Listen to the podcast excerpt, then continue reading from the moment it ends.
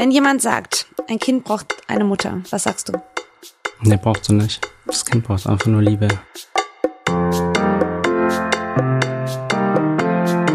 Hi und herzlich willkommen zu Gastfamilie, dem Familienpodcast von DM Glückskind. Ich bin Ella und hier spreche ich mit spannenden Gästen über ihre persönliche Familiengeschichte, um zu zeigen, was Familie alles sein kann. Vielfältig, herausfordernd und wunderschön. Gastfamilie wird präsentiert von Penaten Natursanft, der neuen natürlichen Babypflege von Penaten. Hallo und herzlich willkommen, ihr Lieben, und herzlich willkommen, lieber Horst. Der sitzt mir gerade gegenüber und ich freue mich sehr, sehr, sehr, dass er heute da ist. Horst ist einer von den beiden To Be Good Dads, ähm, daher kennt ihr ihn wahrscheinlich auch. Und die beiden sprechen sehr viel über Regenbogenfamilien, Leidenmutterschaft und all die Themen, die damit zusammenhängen. Ich freue mich tierisch, dass du da bist, Horst. Ähm, wir haben heute sehr, sehr viele coole Sachen zu besprechen und ich bin so froh, dass ich dir ein paar Fragen stellen darf. Aber vor allem haben wir gerade ein grandioses Frühstück vor uns. Vielen Dank ans Team. Sehr, sehr leckere Sachen. Unter anderem Avocado-Toast, das hattest du dir gewünscht. Ja, mega lecker. Bist du so ein Fan? Ja, voll. Ist ja auch lecker. Ja. Ich mache da auch gern Hummus drunter. Wir haben ja auch Hummus auf dem Tisch. Wie sieht dann bei euch sonntags so das Frühstück aus? Sonntag haben wir tatsächlich ähm, eingeführt, dass wir gemeinsam frühstücken und dass wir ähm, ja und äh, so einen Frühstückstisch machen, den wir uns unter der Woche nicht machen. Ja. Und da gibt's auch immer Avocado-Toast. Nee, tatsächlich nicht immer, weil wir sind nicht so gut im Einkaufen. Wir Ah. vergessen immer alles und sonntags ist dann halt auch nichts los. Okay, ja, stimmt, das ist blöd.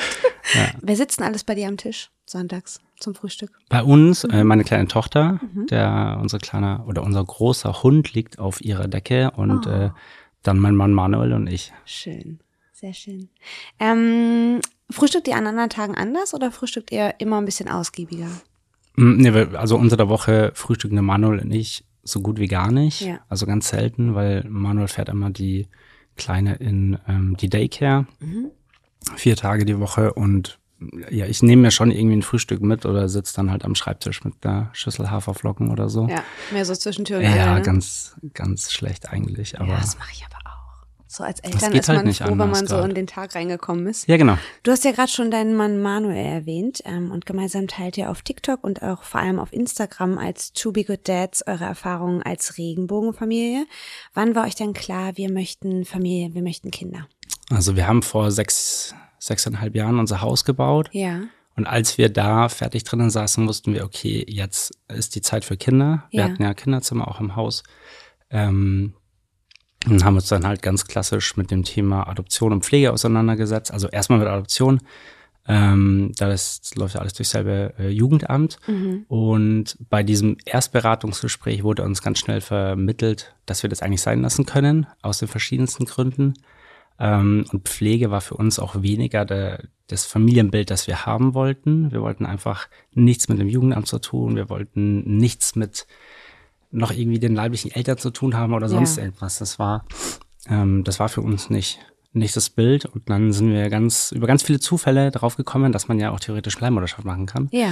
Und sind den Weg dann super schnell gegangen. Und gehen ihn jetzt ja ein zweites Mal. Ich finde es auch echt cool, dass du, also ihr beide ja auch so offen darüber sprecht. Ähm, in Deutschland, hast du es ja gerade so ein bisschen anklingen lassen, hat man als homosexuelles Paar natürlich ein bisschen Schwierigkeiten äh, mit Familiengründung und ähm, kann, magst du sagen, was sie da gesagt haben, warum Adoption für euch ein schwieriger Weg wird? Also es waren ganz verschiedene Punkte. Das eine war, dass in diesem Landkreis seit damals 16 Jahren schon gar keine Kinder mehr adoptiert wurden. Also es Okay. gab diese Prozesse gar nicht mehr, ähm, weil immer geguckt wurde, dass die Kinder zurück in die Familien halt kommen. Ähm, dann hieß es, dass wir super jung sind und deswegen halt auch ewig warten können. Und das ist schon mal ein Punkt. Also das will ich nicht. Ich will ja, Ja. jetzt eine Familie haben. Ähm, genau, dann hat uns der Mitarbeiter gesagt, dass er, ich glaube, 2024 in Rente geht und bis dahin wird sich da auch nichts ändern. Nicht dachte, dein okay, Ernst. es war halt 2017. Oh, ja. Also ich dachte, nee, das dann da war ich sehr sauer erst. das verstehe ich. Da kriege ich gerade Wut. Es war auch echt nicht schön. Ja. Ähm, und ich kann mich dann auch immer nicht zügeln, das muss dann immer der Manu machen, Mhm. äh, weil ich da sehr impulsiv bin. Same. Und äh, genau, aber es hat nicht, ich glaube, es hat eine Woche gedauert, bis wir wirklich durch, durch einen Fernsehbeitrag auf ähm, das Thema Leihmutterschaft gekommen sind und dann wirklich innerhalb von zwei Wochen auch alles gemanagt haben. Weil das war dieser Moment, wir haben gemerkt, okay, ja genau das ist der Weg, den wir gehen wollten. Wir wussten aber tatsächlich nichts darüber. Also Ja. wir, es ist ja verboten, in Deutschland Informationen zu spreaden über das Thema. Ähm, deswegen gab es halt keine, keine Infos, dass das eine Option wäre. Ja. Genau, und durch diesen Fernsehbeitrag haben wir das dann gesehen und gemacht. Ja. Habt ihr euch deswegen auch dafür entschieden, da so öffentlich drüber zu sprechen, um quasi eine Möglichkeit zu schaffen? Genau, einfach eine ja. Plattform zu schaffen. Deswegen haben wir Instagram damals auch gegründet oder den, den Kanal gemacht. Wir haben gesagt, wenn wir irgendwie schwanger sind und das Ja. alles irgendwie funktioniert, ähm, dann machen wir eine Plattform, wo wir diese Informationen so legal wie möglich Ja. irgendwie spreaden und das funktioniert ganz gut. Ist das schwierig? Müsst ihr viel beachten? Wenn du Ähm, sagst- ja, man darf halt nie in diese beratende Tätigkeit Ja. reingehen. So. Okay. Genau. Also wenn wir da einfach Infoposts machen oder so, das passt. Okay, cool. Ähm, aber nicht, wenn wir die Verbindungen halt zum Beispiel herstellen Ja. in die Kliniken oder in die Agenturen oder so. Okay. Das wäre dann beratend. Ähm, das geht nicht. Aber klar, wir kriegen immer wieder mal Anfeindungen, auch von Rechtsanwälten oder so, die versuchen da irgendwie die Sache. Äh, Mhm. Ist das absurd? ja, ja. Können wir ein bisschen mal über so Leihmutterschaft sprechen? Ich habe nicht Ja. Mhm. überhaupt keine Ahnung, wie sowas abläuft. Ähm, ist eure Leihmutter auch dann die Eizellenspenderin?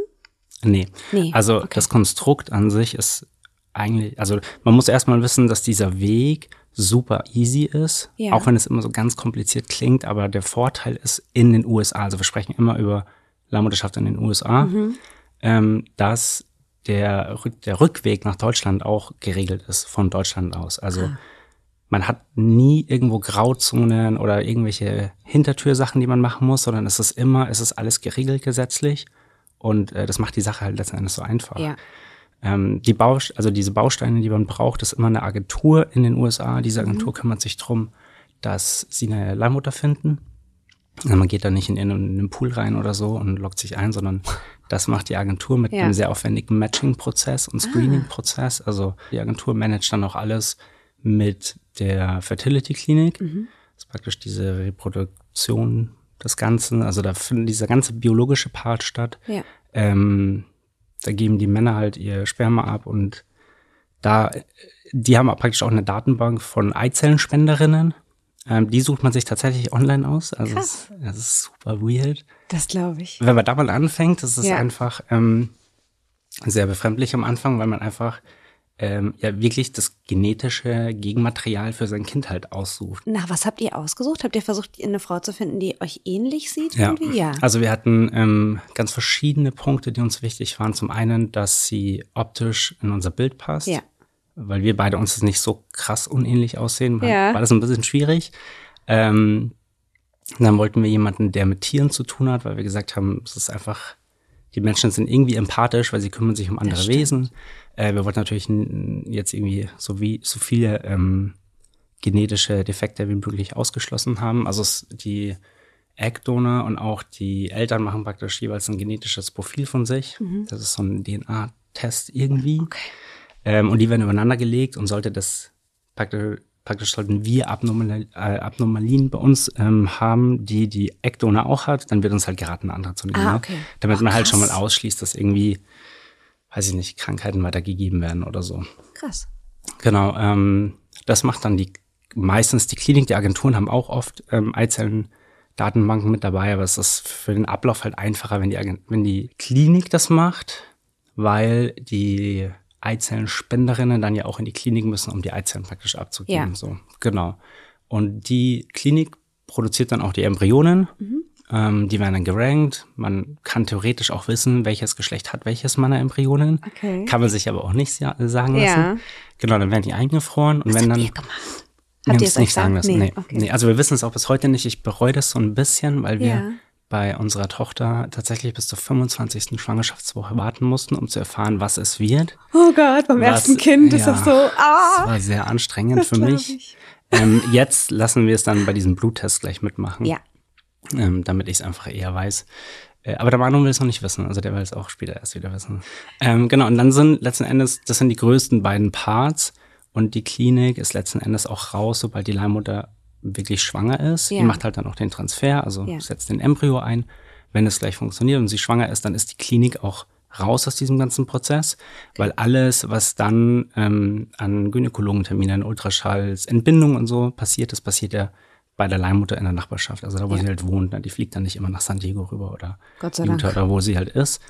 Ähm, genau, und dann hat man noch Anwälte, die sind damit involviert und ja, das war's dann eigentlich so. Und es gibt halt eine Rechtsprechung, ähm, dass diese eine Rechtsprechung in Amerika ist es so, ab dem dritten Schwangerschaftsmonat ähm, beschließt dort das Gericht, dass die beiden werdenden Eltern die einzigen jemaligen alleinigen rechtlichen Eltern sein mhm. werden von diesem Kind. Ähm, und das gibt einen dann schon mal diese ganze Macht, währenddessen auch dann alles entscheiden zu können. Ja. Ähm, und dieses Urteil wird dann nach der Geburt einfach gefestigt in den USA. Und genau dieses Urteil erkennt Deutschland an. Mhm. Und dieses Urteil sorgt in den USA dafür, dass ähm, die werdenden Eltern sofort auf der Geburtsurkunde stehen. Geil. Genau. Das heißt, da hat man gar keinen Stress. Und ähm, dadurch gibt's halt auch nie irgendeine andere Person, die irgendwo auftaucht. Man kriegt auch sofort den deutschen Pass dann, also einen deutschen Kinderreisepass in den USA. Die haben auch eine amerikanische Staatsbürgerschaft, weil sie ja auf dem Boden geboren sind. Ja ähm, die sie auch behalten. Und ja, dann, wir, wir traveln jetzt immer mit zwei Pässen aus. So.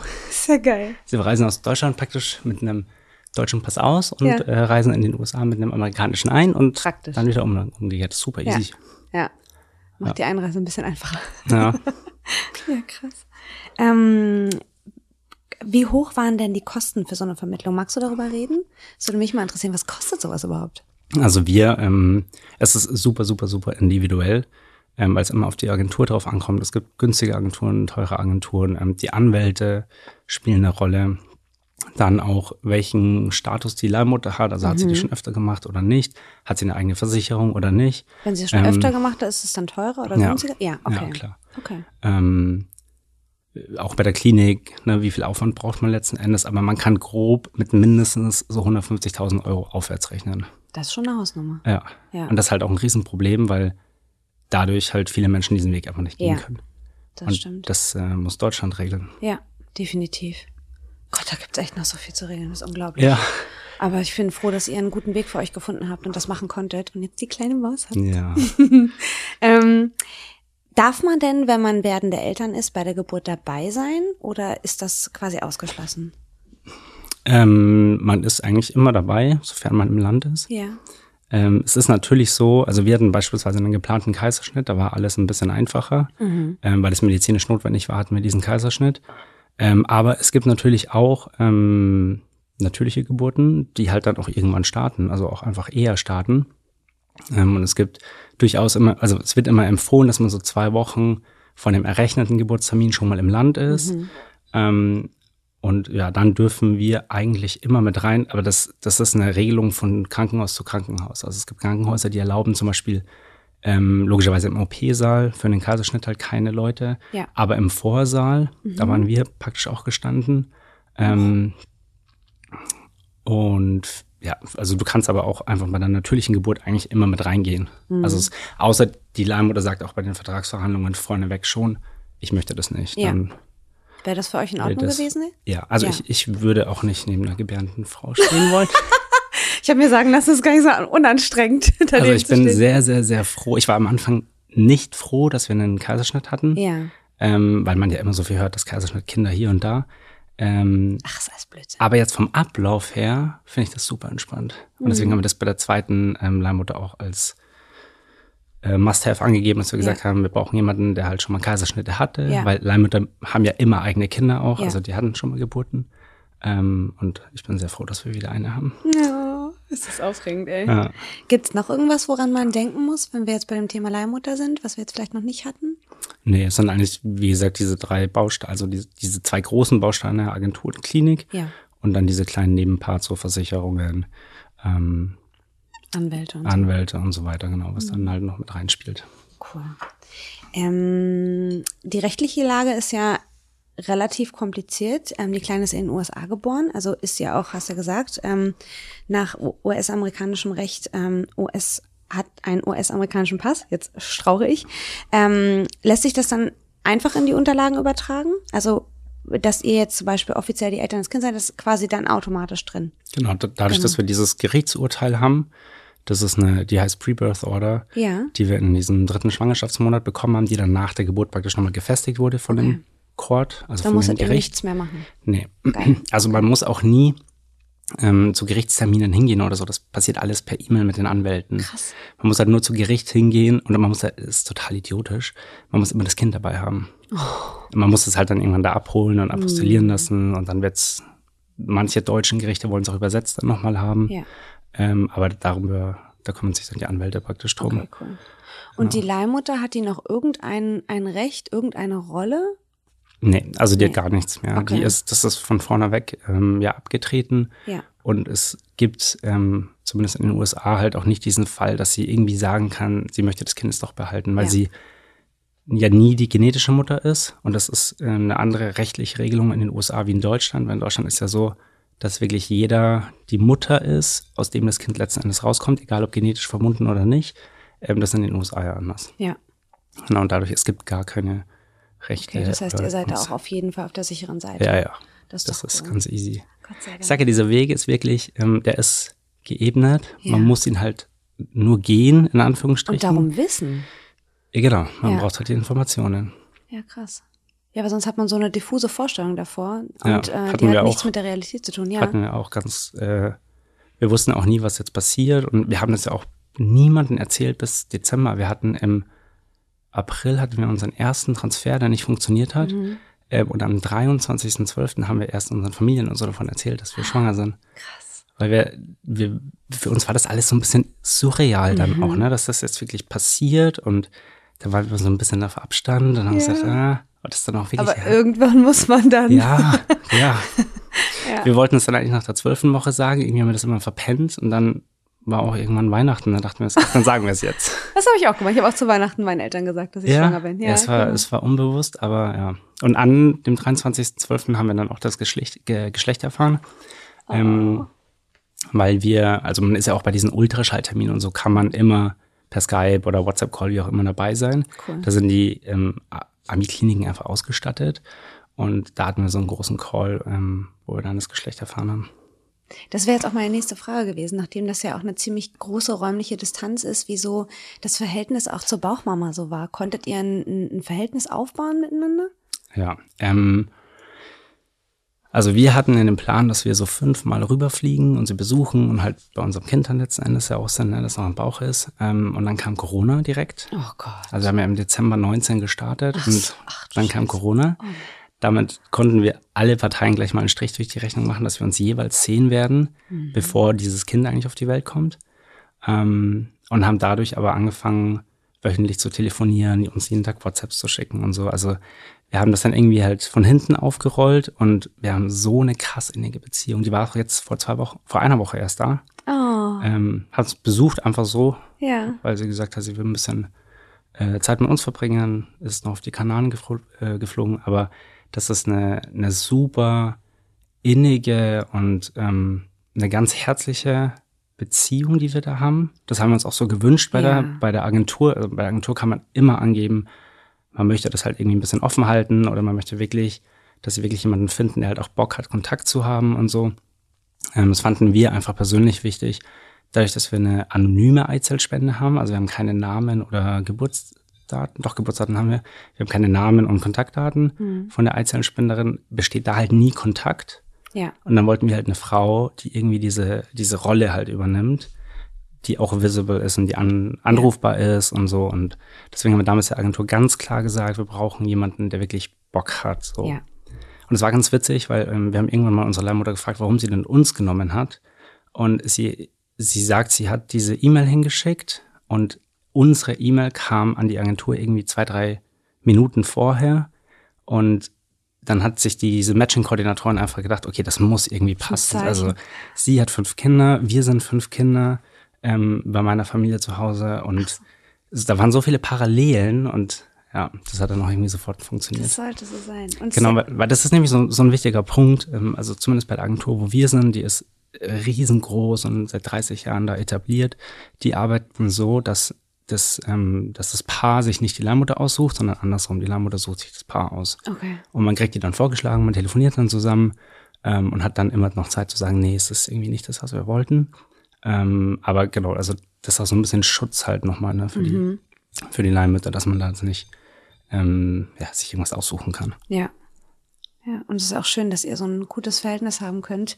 Euch verbindet ja auch was Besonderes. Ja. Ja, ach, wie schön. Ähm, ich habe mitgekriegt, dass ihr die kleine bilingual erzieht. Genau. Warum habt ihr euch dafür entschieden? Ähm, zum einen habe ich eine Zeit lang in den USA gewohnt und spreche fast jeden Tag eigentlich sowieso Englisch, beruflich bedingt, auch immer. Und ähm, als es dann soweit war, dass wir uns, wir haben uns über alles Gedanken gemacht, wie ihr künftiges Leben aussehen wird und so. Dann dachten wir uns, okay, was machen wir, wenn wir ihre Bauchmama treffen und sie kann halt die Sprache nicht. Das Ja. ist so, das fände ich halt irgendwie total doof. Ja. Ähm, und dann haben wir uns gedacht, naja, also die Tonys können wir auf Englisch machen. Ähm, wir können jeden, jeglichen Medienkonsum auf Englisch machen. Also Ja. wenn sie mal anschaut, Fernseh, äh, Fernsehen zu schauen oder so. Und dann kam irgendwann, naja, dann spreche ich halt mit ihr Englisch so. Und dann habe ich mir einen, Trainer gebucht, ähm, damit ich einfach noch mal ein bisschen aufbesser. Und dann haben wir das in den USA auch immer. Ähm, unsere Bauchmama gesagt, wenn irgendwas falsch ist, wenn ich irgendwas falsch habe, sag mir das, damit wir halt so ein bisschen Ja, das gut. reinbringen. Aber es ist total krass, weil sie versteht einfach beide Sprachen komplett. Geil. Das ist so verrückt. Das Das, haben wir jetzt eben letzte Woche wieder bestätigt bekommen. Sie, sie switcht am Essenstisch zwischen Manu und mir mit Deutsch und Englisch. Das macht sie. Ähm, aber jetzt, als praktisch ihre Bauchmama auch da war letzte Woche, die hat bei uns gewohnt, hat sie halt einfach angefangen, nur noch Englisch zu reden. Also es ist total verrückt. Die ist ja nicht mal zwei und versteht einfach alles. Es ist, es geht immer in meinen, in meinen Kopf nicht rein. Ja. Ich habe mich mal mit meiner Freundin unterhalten, die auch zweisprachig aufgewachsen ist und die sagt, manchmal switcht sie auch, ohne es richtig mitzukriegen, im Gespräch mit ihren Eltern zum Beispiel von einer Sprache in die andere, weil es bestimmte Sachen gibt, die in der einen Sprache irgendwie besser ausgedrückt sind mit den Worten als in der anderen und sie schnallt das gar nicht richtig. Das passiert automatisch. Aber das geht mir tatsächlich auch so, ähm, dadurch, dass ich so viel Englisch spreche, Mhm. ist das bei mir auch irgendwie etabliert und ich kann mich viel besser in Englisch ausdrücken wie in Deutsch. ja. Das ist, äh, ich weiß auch nicht, was Wir es hätten den im Podcast auf Gehirn Englisch macht, machen ja. sollen. Aber du Ja. schlägst dich sehr gut in Deutsch. ähm, wie habt denn ihr euch auf die Geburt vorbereitet? Konntet ihr euch Ähm, vorbereiten? Ja, also es war ja lange nicht klar, ob wir überhaupt hin können, wegen Corona. Ähm, und dann hatten wir diese Ausreise, Einreisegenehmigung, äh, nee, ich weiß gar nicht, wie das hieß. Also auf jeden Fall vom Staat in Amerika irgendwas bekommen, dass wir reisen dürfen. Ja. Ähm, wir haben in Deutschland halt alles gepackt. Also wir hatten von Windeln über Feuchttücher, über ähm, Babynahrung. Wir haben sechs Packungen Babynahrung mitgenommen. Weil wir wussten ja nicht, dass so ein Kind irgendwie halt ein Löffel davon ist. Ne? Also wir sind auch mit viereinhalb Packungen wieder nach Hause geflogen. Das ist so typisch erste Eltern, das hatten wir aber auch. Das ist total übertrieben mit allem. Ähm, meine Mama meinte dann irgendwann, ja, glaubst du, die haben keine Windeln in den USA? Also Man weiß es ja nicht, was sind nicht die richtigen? ja. Ja. Nee, ähm, wir, wir haben, ich glaube, wir haben alles gekauft, was man kaufen kann, was halt Erstlingseltern so machen. Ja. Dadurch, dass wir in dieser Insta-Bubble auch noch ein bisschen sind, haben wir natürlich da auch noch jeden Schmarrn gekauft, der uns irgendwie äh, dann vorgeschlagen wurde. Und ja, in den USA, wir haben uns halt auf diesen, also auf die Geburt an sich, das war super easy, weil wir morgens um acht ins Krankenhaus sind. Unsere Bauchmama ist schon um sieben reingefahren mit ihrer besten Freundin. Ähm, und wir wussten halt um neun geht's irgendwie los oder kurz nach neun. Und ähm, es war super emotional. Also wir hatten ja auch ein Kamerateam dabei, weil wir zu der Zeit auch eine Fernsehdokumentation über dieses ganze Thema gedreht haben. Krass. Und dann standen, ich weiß nicht, acht oder zehn Leute halt in diesem Vorraum Ja. vor dem OP-Saal, vor dieser riesengroßen Fensterscheibe, wie man das im Fernsehen kennt. Ähm, und der Manu und ich mussten ja sowieso nur heulen und auf einmal mussten dann alle heulen. Und Oh. es war wirklich, es war, es ist so krass einfach. Geburt ist echt krass. Ja, es also auch wenn es ein Kaiserschnitt war, es war einfach richtig krass. Auf einmal war sie halt da.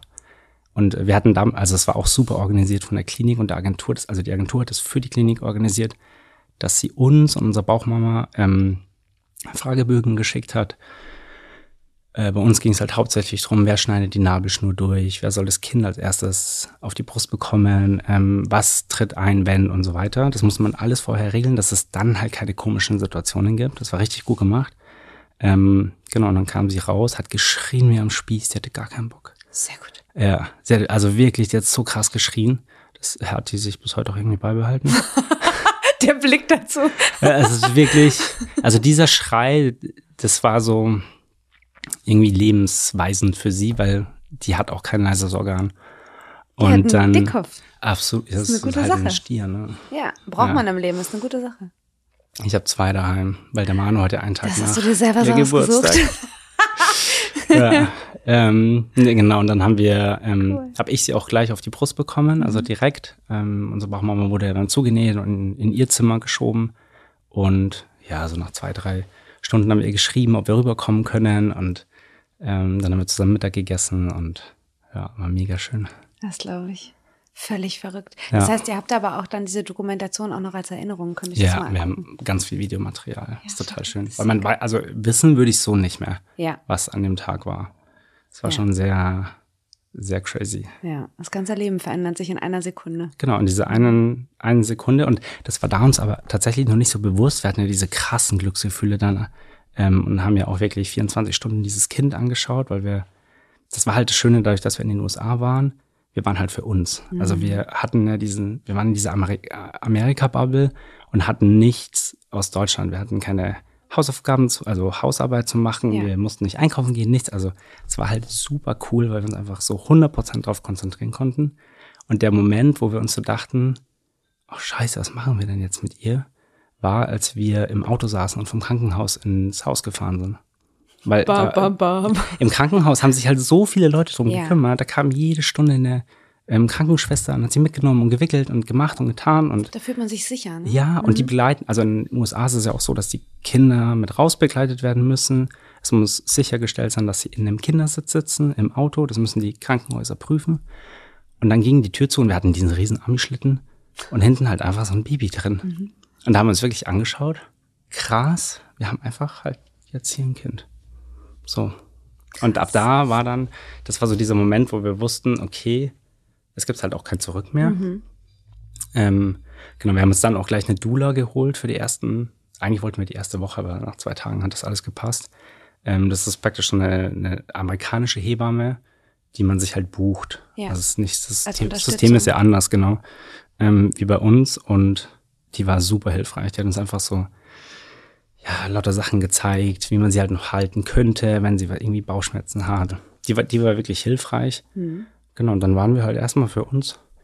Verrückt. Das war richtig crazy. Und wie lange hat es dann gedauert, bis ihr nach, äh, nach Deutschland wieder fliegen konntet? Ähm, drei Wochen haben wir noch gebraucht. Ja. Genau, also erstmal hat man halt jede Woche so einen Kinderarzttermin, um zu gucken, einfach wie entwickelt sich das Kind, ist es dann dann auch irgendwie flugtauglich oder nicht. Ähm, dann muss man parallel halt auch die Pässe machen, die Geburtsurkunden beantragen und so das ist dann schon nochmal ein administrativer Aufwand. Ja. War ihr genau. nervös vor dem Flug? Das wäre mir, glaube ich, so gegangen. Nee, wir hatten tatsächlich, ähm, da ich das Corona war, ja. diese riesen USA-Maschine für uns und ich glaube drei oder vier Passagiere komplett oh. alleine und damit auch die nee. ganze Crew. Ja. Wir, Geil. wir sind auch im, im Flughafen München sind wir eingestiegen, als wir in die USA geflogen sind. Wir waren die einzigsten Menschen in diesem Flughafen. Es war so verrückt. Der Hinflug war ja auch schon komplett leer. Krass. Und dann der Rückflug. Wir waren einfach in dieser riesen Maschine und hatten das komplette Personal für uns alleine. Es hat alles Vor- und Nachteile. und es war einfach der einfachste Flug, weil sie halt nur durchgeschlafen hat. Mhm. Perfekt. Schön. Wir hatten eine Flasche und der Rest war schlafen. Wir hatten nie wieder so einen entspannten Flug. nie wieder. Kann ich mir vorstellen. Ja. Ich frage den ja privat nochmal nach Tipps für, für Fliegen mit Kindern. Ja. Wir kennen uns aus inzwischen. Ja, gut zu wissen. Ähm, und dann seid ihr in Deutschland gelandet und wie hat dann eure Familie oder haben eure Familien drauf reagiert? Also es wusste keiner, wir haben es auch der Öffentlichkeit, also Instagram und so, nicht mhm. mitgeteilt, dass wir zurückfliegen. Ähm, meine Mama wusste das, die hat es allerdings wieder ganz vielen anderen Menschen erzählt. die Aufregung. Die sich dann, ja, aber die, die haben sich dann alle ums Haus gekümmert. Also mhm. Also das Haus war extrem dekoriert mit allem. Alle haben sich, also riesen Geschenketisch und Luftballons überall und der Garten war gemacht. Das, das war wirklich richtig süß. Och, süß. Meine Mom hat uns dann auch abgeholt vom Flughafen. Ähm, und dann hatten wir halt noch so diesen einen Tag wirklich komplett für uns. Und dann ist es halt schon so, du hast halt erstens Jetlag, dann mhm. hast du ein mhm. kleines Kind. Oh Gott, ja. Und du musst halt nochmal komplett mit deinen Routinen von vorne anfangen. Ja. Das waren, wir waren insgesamt ja drei Wochen nach der Geburt noch dort. Ähm, und in den drei Wochen hatten wir uns eigentlich ja schon eingespielt, aber halt mit den amerikanischen Sachen, wo mhm. steht was, ne, so. Ähm, und das muss in Deutschland nochmal komplett neu gemacht werden. Ja, das glaube ich. Hattet ja. ihr Unterstützung auch dann von der Familie? Hast, haben die euch unterstützt bei der Betreuung und beim Pflegen? Also Pflegen, ja, du weißt, was ich meine. Ja. ja. Äh, es ist sehr witzig, weil wir haben ähm, die ersten zwei Wochen in Deutschland durfte keiner das Baby anfassen. Weil wir ganz extreme Angst hatten, dass diese Bindung zwischen uns kaputt geht, ähm, weil wir sie ja neun Monate lang nicht hatten. Mhm. So, ne? Und dann haben wir wirklich, das waren harte Diskussionen mit allen Familienmitgliedern. Mhm. Wir haben eine sehr große Familie, ähm, dass sie dieses Kind jetzt nicht anfassen dürfen. Ja, also wir sind froh, dass die Zeit rum ist. Ja. Ähm, nee, wir haben super viel Support von allen Seiten. Kann also ich auch aber jetzt verstehen, noch. den Gedanken. Macht ihr das jetzt beim zweiten dann auch wieder Ja, so? ganz genau so. Einfach, das hat sich für uns, das hat sich für uns irgendwie richtig angefühlt, dass wir gesagt haben, okay, wir hatten die Chance nicht. ähm, Und selbst wenn wir die Chance gehabt hätten, dann wären wir halt mal eine Woche da gewesen. Das ist jetzt kein Vergleich. Und haben gesagt, okay, wir reduzieren diese ganzen Reize einfach so weit wie es geht. Und das hing halt damit zusammen, dass zwei Wochen keiner das Kind anfasst. Du kann ich total nachvollziehen. Und das ist ja auch Elternsein, dass man da ganz klar Genau. für sich eine Grenze zieht und entscheidet, was ist für mein Kind das Beste. Das sehen aber viele dann immer anders. ja, das ist aber immer so. Das kommt mit der Elternschaft dazu. Das schlechte Gewissen kommt dazu Ja, und ähm, die Bewertung von außen. Das stimmt. Aber das ist ja auch was, was einen wachsen lässt, finde ich, an der Stelle. Dass man einfach merkt, es ist scheißegal, ob jemand das jetzt blöd findet oder nicht. Ich weiß, das ist der richtige Weg, Ja. also entscheide ich das Punkt. Ich habe das schon mal erzählt, das war für mich tatsächlich auch so ein, so beziehungstechnisch ändert sich ja auch einiges, Ja. wenn du auf einmal Eltern bist. Ähm, und es war so spannend zu sehen, dass der Manu in dieser Zeit so ein Löwenpapa war, der sich dann halt vor die Familie gestellt hat. Das Mhm. war so herzerwärmend. Hast dich nochmal verliebt? Ja, total, Mhm. total. Das war recht, richtig- das war richtig süß, weil es so, der, der ist immer so ruhig und Ja. immer so friedvoll mit allem. Aber sobald es um die Kleine geht, da ist er Sehr gut. nicht mehr so freundlich. So muss das. Ja, voll schön. Die Kleine ist ja jetzt in der Kita. Ähm, wie aufgeschlossen reagieren dann ErzieherInnen ähm, auf euer Familienmodell? Gibt's da ähm, blöde Situationen oder ist das eigentlich entspannt? Ähm, also wir haben bis jetzt gar keine blöden Situationen irgendwo gehabt. Wir hatten tatsächlich eine Situation, dass wir sie gerne zum Kinderturnen angemeldet hätten. Und auf das Kinderturnen hieß halt Mutter-Kind-Turnen. Wir haben halt dann gefragt, ob man das vielleicht umbenennen könnte, so in der Gemeinde, dass das ähm, halt Eltern-Kind-Turnen heißt Ja. oder so. Das wurde auch sofort angenommen. Und in dieser Daycare, wo sie ist, ähm, gab es halt null Probleme, weil es kannte uns halt schon jeder. Also es ist halt bei uns auf dem Dorf so ein bisschen entspannter, weil natürlich jeder eigentlich uns kennt und die Geschichte kennt und ähm, ja, da gab es tatsächlich noch nie irgendwie Probleme oder dass wir irgendwo angeeckt sind oder dass wir auch angesprochen wurden oder irgendwelche ähm, Beleidigungen an den Kopf geworfen bekommen haben oder so gar nichts. Das ist so schön, dass du das sagst, weil ich glaube, ganz oft hat man so dieses Klischee im Kopf, naja, in der Stadt, da sind alle irgendwie entspannter und auf dem Dorf, da sind die alle engstirnig. Das ist ja absolut gar nicht der Fall. Nee, also ich kenne halt genau diese gegenteiligen Sachen. Vor Ja. allem aus Berlin ist wirklich ist super schwierig für die Familien, da oft irgendwie irgendwo reinzukommen, ähm, weil halt diese Anonymität irgendwie da ist. Ne? Die Mhm. Ja. müssen sich halt jedes Mal erklären. Das haben wir natürlich jetzt nicht bei uns Ja. auf unserem finanziellen Kaff da. Oh, ist das schön, dass da so richtig Zusammenhalt ist. Das ist ein tolles Gefühl. Freut mich sehr für euch. Ist auch schön, dass ihr darüber so sprechen könnt. Ja, also es musste ja auch irgendjemand machen. Mir ist irgendwann tatsächlich bewusst geworden, dass wir die erste Generation gleich, also die erste Generation sind, in der halt gleichgeschlechtliche ähm, Paare heiraten dürfen und Mhm. halt Kinder haben dürfen. Ist das absurd? Andere haben halt andere Kämpfe Ja. dafür ähm, geführt, müssen wir halt diesen Kampf dafür. Ja. Ist halt jetzt so. Ja, und ich glaube, dass ihr mit eurer Arbeit auf jeden Fall für Glück sorgt, weil ihr Leuten eine neue Idee gibt, so wie ihr das Glück hattet, auf diese Doku zu stoßen. Ja. Seid ihr jetzt Leute, die tatsächlich in Leben von anderen Menschen Sachen auslösen, die die einfach wiederum total glücklich machen. Das ist so krass. Ich sag's dir, Mhm. als wir angefangen haben, ich habe zu Manu gesagt, ich würde gern ein Paar erreichen, denen wir unsere Geschichte erzählen und die das Ganze dann daraufhin auch machen. Ja. Es sind inzwischen halt über 200 Paare, mit denen wir gesprochen haben. Oh mein Gott. Und die ersten ähm, sind halt auch schwanger jetzt inzwischen. Wir sind jetzt seit knapp zwei Jahren auf Instagram. Ähm, und diese ähm, TV-Dokumentation hat natürlich ihren Rest auch nochmal beigetragen.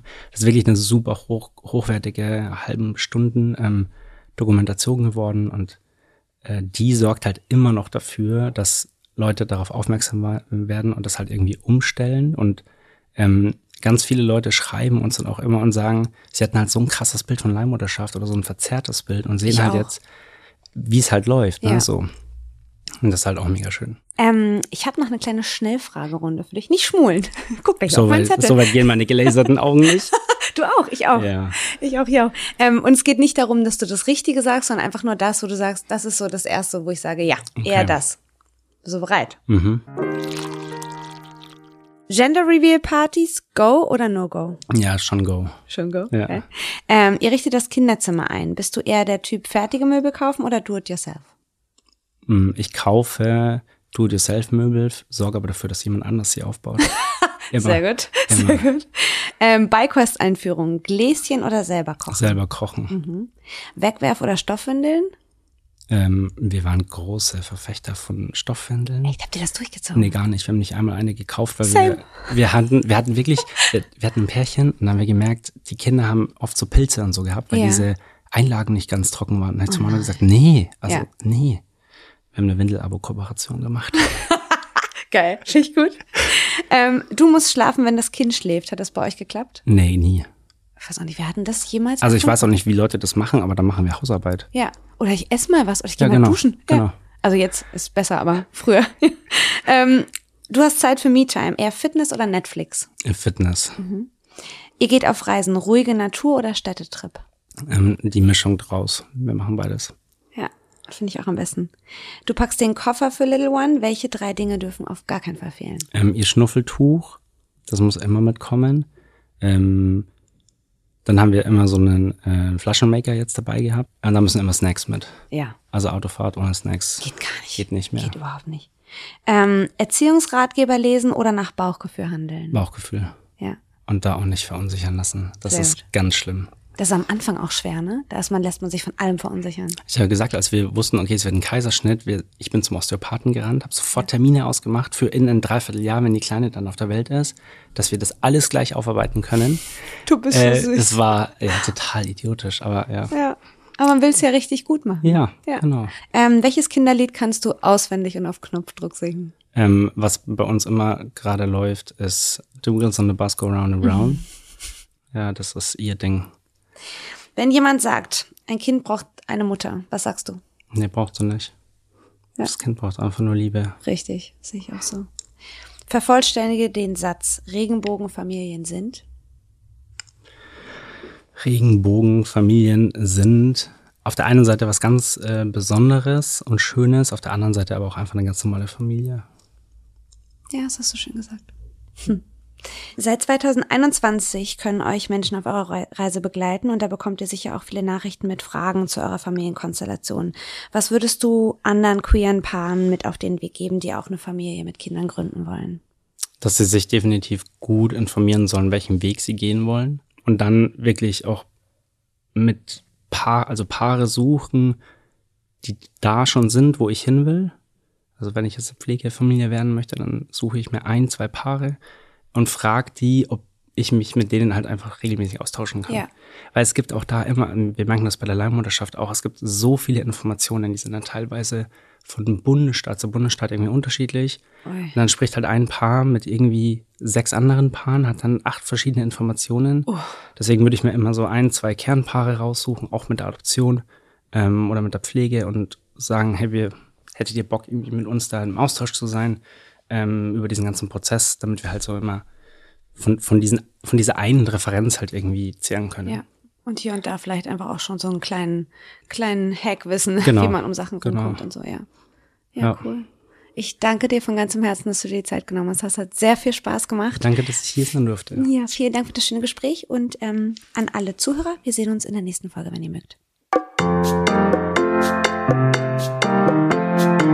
Das war Gastfamilie, der Familienpodcast von DM Glückskind. Wenn euch die Folge gefallen hat, dann abonniert den Podcast, teilt ihn mit euren Liebsten, lasst uns eine Bewertung da oder ihr schreibt an podcast.glückskind.de und Glückskind mit UE. Gastfamilie ist ein Podcast von DM Glückskind, produziert von Mit Vergnügen. Eine neue Folge gibt es jeden zweiten Sonntag auf dm.de slash Gastfamilie und überall dort, wo es Podcasts gibt.